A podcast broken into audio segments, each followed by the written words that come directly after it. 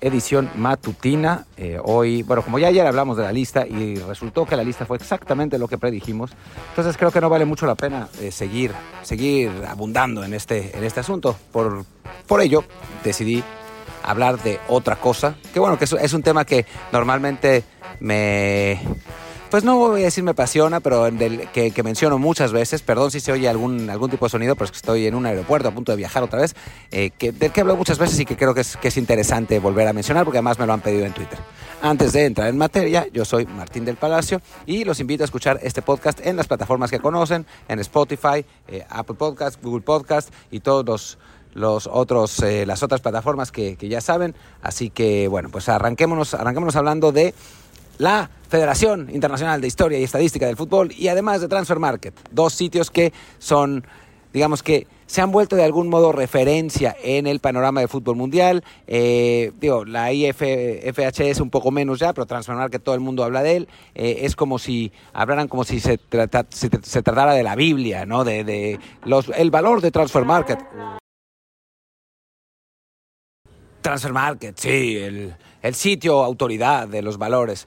Cuando en realidad en la práctica, cuando uno, uno encuentra ese tipo de cosas, habría que preguntarse cómo es que eh, tanto la IFFHS como Transfer Market hacen sus, cuál es el modelo que utilizan para pues mencionar sus datos. En el caso de la IFFHS, que yo he hablado muchísimo de eso en Twitter y que, que bueno, creo que ya el mensaje ha pasado bastante, se trata se trataba, porque ahora cambió un poco, pero se trataba simplemente de un señor, literalmente una persona, que hacía los rankings con un criterio bizarro establecido, ¿no? Y bueno, viene viene a colación porque ayer sacó un, una lista en la que el Comunicaciones de Guatemala era el mejor equipo de CONCACAF.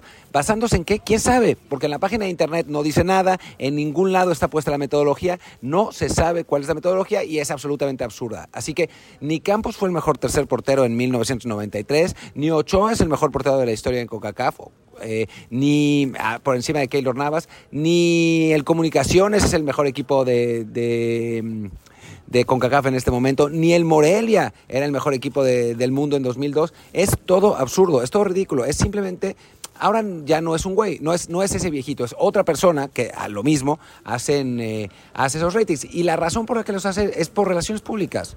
Es porque les conviene que salgan... Em, que, salgan publicados en la prensa, porque a partir de eso pueden conseguir dar conferencias, pueden eh, ganar alguna autoridad. Ahora el dueño es un jeque de Arabia Saudita, que eso le permite eh, tener cierta legitimidad. O sea, es un ejercicio de relaciones públicas, la IFFHS. Es nada más que eso. No hay que tomar en serio sus ratings, no hay que ponerle ninguna atención. Los editores, digo, publican notas porque no les queda de otra. Cada vez menos, por suerte, cada vez hacen menos caso, pero, pero pero en general es, para tener contenido.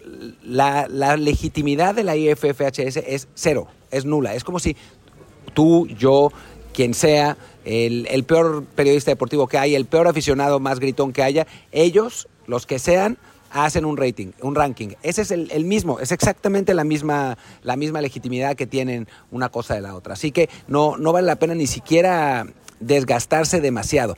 ¿Qué diferencia hay con el ranking de FIFA, con el rating Elo y con todos los, otros sistemas de clasificación, el que tiene ESPN? Que esos tienen una metodología matemática clara que conocemos, que podemos leer, podemos estar de acuerdo o no, podemos, pueden no gustarnos los resultados o sí, lo que sea, pero por lo menos hay absoluta claridad en lo que se trata, ¿no? En el caso de, de la IFFHS no existe porque no, no, o sea, no tiene ninguna lógica. Es, un tipo que realmente está haciendo los, rankings en su casa. Así que, pues bueno, por ahí, por ahí va la cosa y no vale la pena desgastarse demasiado. Ahora, hablemos de, de Transfer Market, porque Transfer Market ha ganado un montón de legitimidad y pareciera que sus eh, valores de mercado son como una autoridad de algo, cuando en la práctica no son una autoridad absolutamente de nada tampoco. ¿Cómo funciona Transfer Market? Sí tienen ciertos lineamientos, pero son lineamientos como si fueran los del FIFA, ¿no? Hay dos o tres personas hasta arriba que le dan criterios a las personas que, califican, que, ponen los valores para, no pasarse, ¿no? O sea, para no poner que Carlos Acevedo vale 70 millones de euros, ¿no? Cada liga tiene una, un cierto tope y, no se pueden pasar de ahí. Empezando por eso, ya, digamos, el, el, sistema es un poco mejor que lo de la IFFHS, pero no mucho mejor, porque al final de cuentas, quien hace esas valoraciones son personas como ustedes y como yo nadie, no es nadie especial, no son scouts, no son directores deportivos, no, no hay nada, no hay nadie relacionado realmente al, al fútbol, es simplemente un grupo de aficionados que les gusta poner valores. O sea, simplemente es, eso. Y según eh, una, un artículo de Forbes que analizó eh, muy bien cómo, cómo funcionaba el asunto, suelen equivocarse en las valoraciones por 65%. O sea, ni siquiera las tienen bien.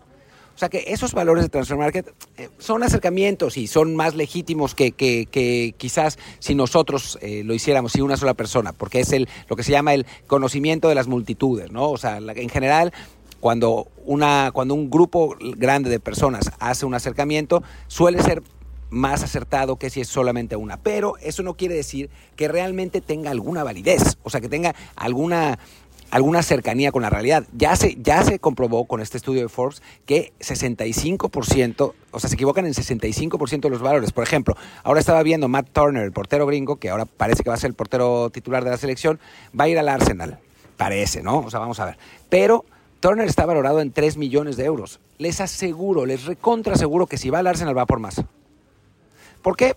Pues porque es el valor de mercado de un portero que es seleccionado en, en un país, además los gringos con las agencias que tienen y, Arsenal es eh, propiedad de un, de, un, eh, de un gringo, o sea, terminará yendo por 10, más o menos, ¿no?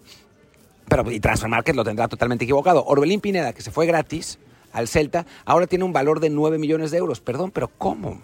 O sea, un jugador que ni siquiera ha sido probado en Europa, que no es titular en su selección nacional, o sea, ¿cómo puede ser, que se fue gratis, cómo puede ser que valga 9 millones de, euros? O sea, es todo, es, es toda una, una, especie de fantasía que los, los medios toman en serio porque necesitan contenido y porque este tipo de cosas genera polémica y porque tienen como cierta eh, base para poder... Eh, pues poner, ponerle cierta validez a sus notas. Pero eso no quiere decir que tenga ningún viso de realidad, y muchísimo menos como la propia gente de Transfer Market, los, los, los minions de Transfer Market, no, no, los, no los dueños. Porque en ese mismo artículo de Forbes, ya no me acuerdo si en otro, pero hay dos, que les puedo pasar los links por, por Twitter si quieren, el, el propio creador de Transfer Market dice, yo no puedo creer que nos tomen en serio.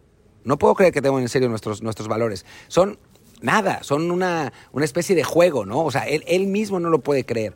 Eh, lo que sí, para, pero bueno, por otro lado los minions dicen, no, sí tenemos lineamientos, es este, nuestros valores son reales, y se inventan una serie de, pretextos absurdos que no tienen ningún, ninguna cercanía con la realidad como para darle legitimidad a una plataforma que en la práctica es muy buena para datos duros. En cuanto a los datos duros, es, la mejor que hay, ¿no? O sea, si tienes la fecha de nacimiento, los clubes en los que han jugado, las participaciones que han tenido, los, eh, los agentes de los jugadores, para eso está muy bien. Para los valores, no. Los valores son eso, como si nos juntáramos unos cuates en un bar y nos pusiéramos a, a, ponerle valores a los jugadores. Así, más o menos, ¿no? Cuates que son aficionados al fútbol y que tienen cierta idea, pero no tienen que ver con la realidad. O sea, nos estamos yendo, tomando en serio un mundo de fantasía, ¿no? O sea, sin, sin una metodología real, no es un algoritmo, no es como el Football Manager, que sí tiene un algoritmo basado en, en digo, en cosas subjetivas como la calidad y eso que le ponen los, los, eh, los researchers, pero también en un algoritmo que tiene que ver con edad, con posición, con eh, goles anotados antes, con goles anotados después, con participaciones, etcétera, ¿no? O sea, e, eso tiene por lo menos un sistema eh, computarizado y lógico detrás. Esto no, esto es simplemente criterio. O sea, con ciertos lineamientos, con ciertos límites, como en FIFA, que no sé, un jugador de la Liga MX no puede tener 99, ¿no? Porque, bueno, pues no va a haber jugadores de la, de la Liga MX así. Bueno, así tiene algunos lineamientos, pero algunos no, no tiene eso, no hay ningún algoritmo, no hay nada, no hay, nada sólido. Y por eso se equivocan constantemente y por eso no hay que tomarlo en serio y por eso no hay que tomar en serio cuando los medios dan valoraciones de transfer market y por eso no hay que tomar en, cuenta cuando los minions de transfer market hacen pensar o intentan argumentar que sus valores... Em, tiene alguna validez, y menos el que está encargado de CONCACAF. El que está encargado de CONCACAF es un, es un alemán canadiense que pues, tiene un, un bias terrible. O sea, no, no, no le hagan caso a esa gente, ¿no? O sea, los valores son, a final de cuentas, los que dicta el mercado, y los que dicta el mercado son los que pagan los equipos, ¿no? Y a veces se pasan, a veces no. O sea, no había manera de que Dembélé costara lo que costó, o no había manera de que Cutillo costara lo que costó. Lo pagó el Barcelona, pues, por, por errores y por urgencia, ¿no? Pero los valores son los del mercado, no los de un sitio que...